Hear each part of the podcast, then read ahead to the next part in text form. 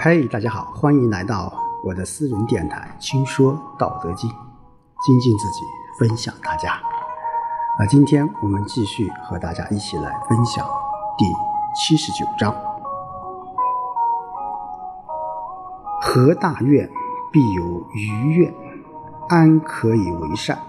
是以圣人之左气而不责于人，有德思气，无德思彻。天道无亲，常与善人。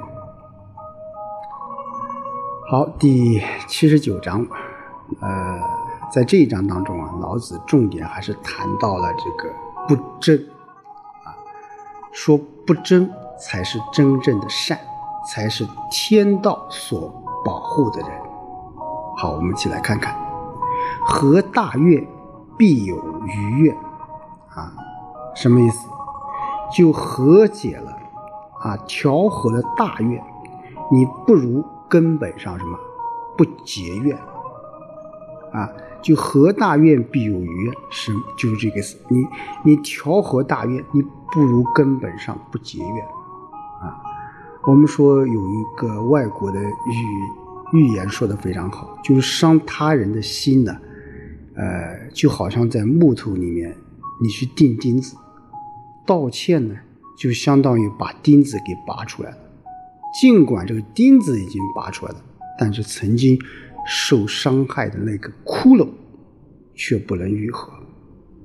啊，这从另一个角度也说明了结怨不如根本，而解怨你还不如根本不结怨的这个道理。当然我们说在这样的一个社会当中，我们。难免会和别人有一些瓜葛啊，有一些利益的冲突。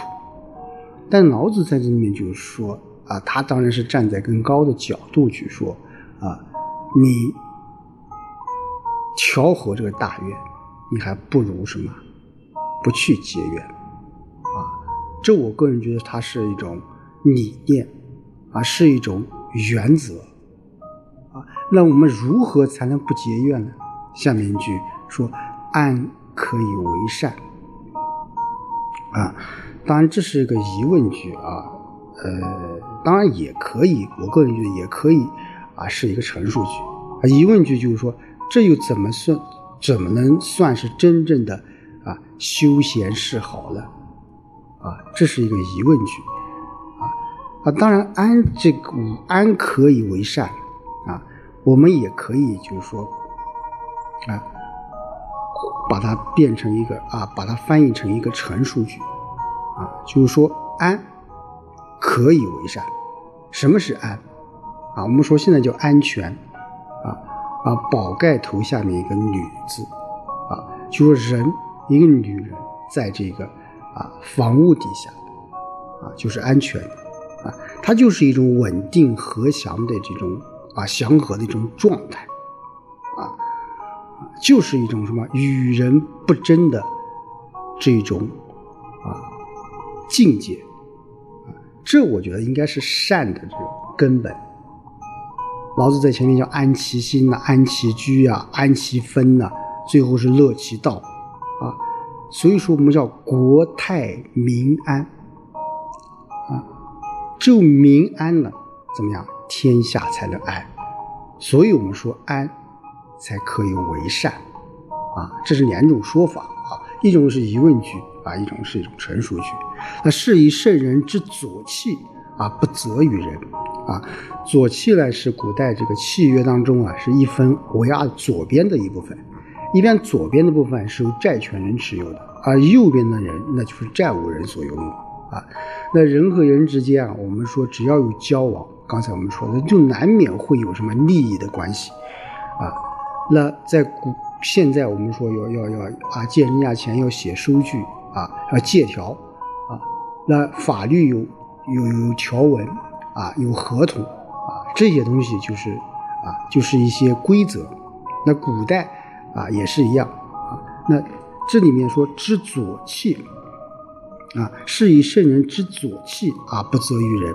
啊，虽然就是说啊，圣人啊，他是什么呀？他虽然是就是说他是债务人啊，但是他什么，他不去啊，就是说以我是债权人而去追讨那些债务人，啊，债务人，啊，就圣人，换句话说，有道德的人，圣人他是不想和别人结怨的，所以他所求的只是安。有时候我觉得，甚至连安也不是非常在乎的，啊，那相比之下，那他也不在乎什么吃亏了。所以人与人之间，很多时候吃点小亏啊，都没什么了不起，甚至还是占了大便宜，啊，能祸兮福之所祸，啊，啊，我们经常讲吃亏是福，吃亏是福，啊，有时候在。在这个啊市场经济下啊，在这样一个啊利益冲突的面前，我们很多人往往都是以利益为重啊。我吃亏了啊，那不行啊！我要占便宜，我要占大便宜啊！有时候占小便宜不行，还要占大便宜。我们在现实当中，我们也说了，往往占小便宜。啊，就会上当受骗。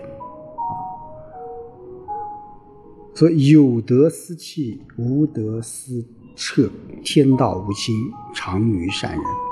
啊，那么有道德和无道德的人区别在哪里呢？啊，有德思弃，就有道的人总是愿意让别人欠他的，啊，因为他是懂得损有余而补不足的道理的。啊，他会什么？他会主动把那些有余的部分拿出来，跟大家共同分享。啊，他是为父不为目的。啊，我们现在我们说，啊，有很多一些啊有钱人，知名的有钱人，我记得马云曾经说过，他说我的钱不是我自己的，我只是带。国家去保管这笔财富，这就是一种，这就是一种境界，这就是一种有道德的人。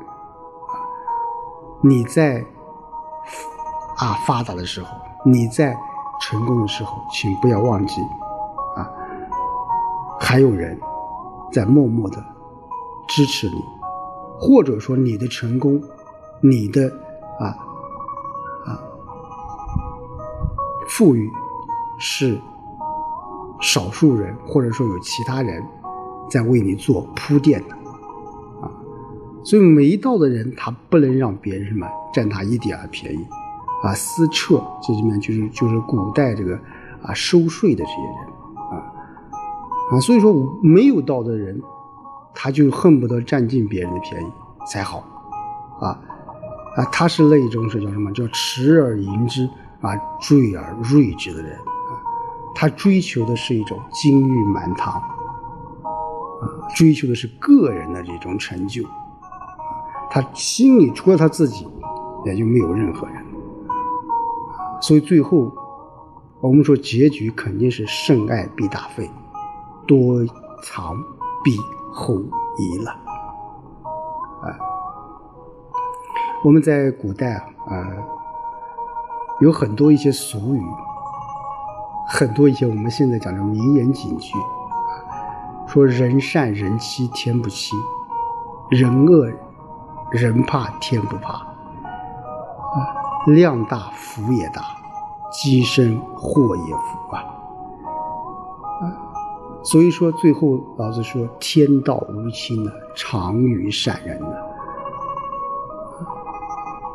老天对每一个人怎么样，都是一样的。没有亲疏之分的，无非是什么？是同于道者，道以乐得之；同于德者，德以乐得之；同于失者，怎么样？失以乐得之。最后是天网恢恢，疏而不漏。天下所有的人，天下所有的事，也大抵如此吧。好，这一章当中，我们再回过头来再看一下，老子要结束了第他的这个这个整个的这个啊呃，当时我们不能说他是《道德经》了啊，也是他的这种讲话吧，要走到最后了啊，他也要慢慢的进行一些总结。那在这一章当中，老子就说到了这一种不争。我们说不争是老子哲学思想当中，或者是他的这种啊《道德经》这种理念当中非常重要的一个啊原则啊，这种不争不是说是无原则的，什么事情就不去做，而是什么？而是适度的、有原则的去努力去奋斗啊。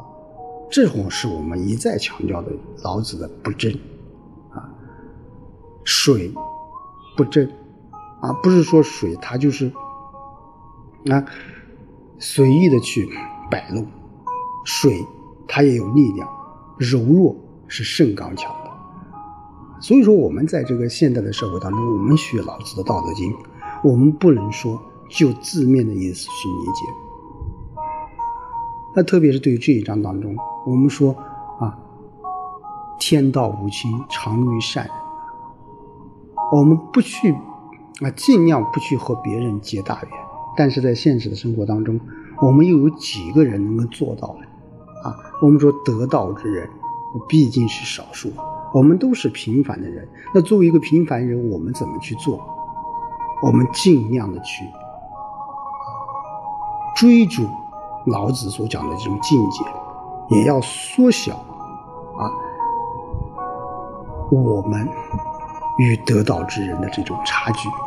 我们了解哪怕一点点的思维方式，一点点的这种生活方式，一点点的这种工作方式，其实对我们个人的修养，对于我们来到这人世间所做的一切的一种领悟，或者说是感叹，我个人觉得应该是有。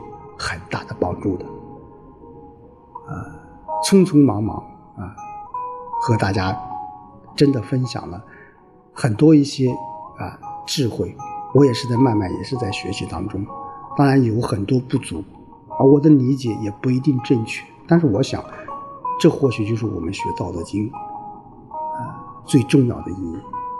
好，今天就和大家说到这里，我们下周再见。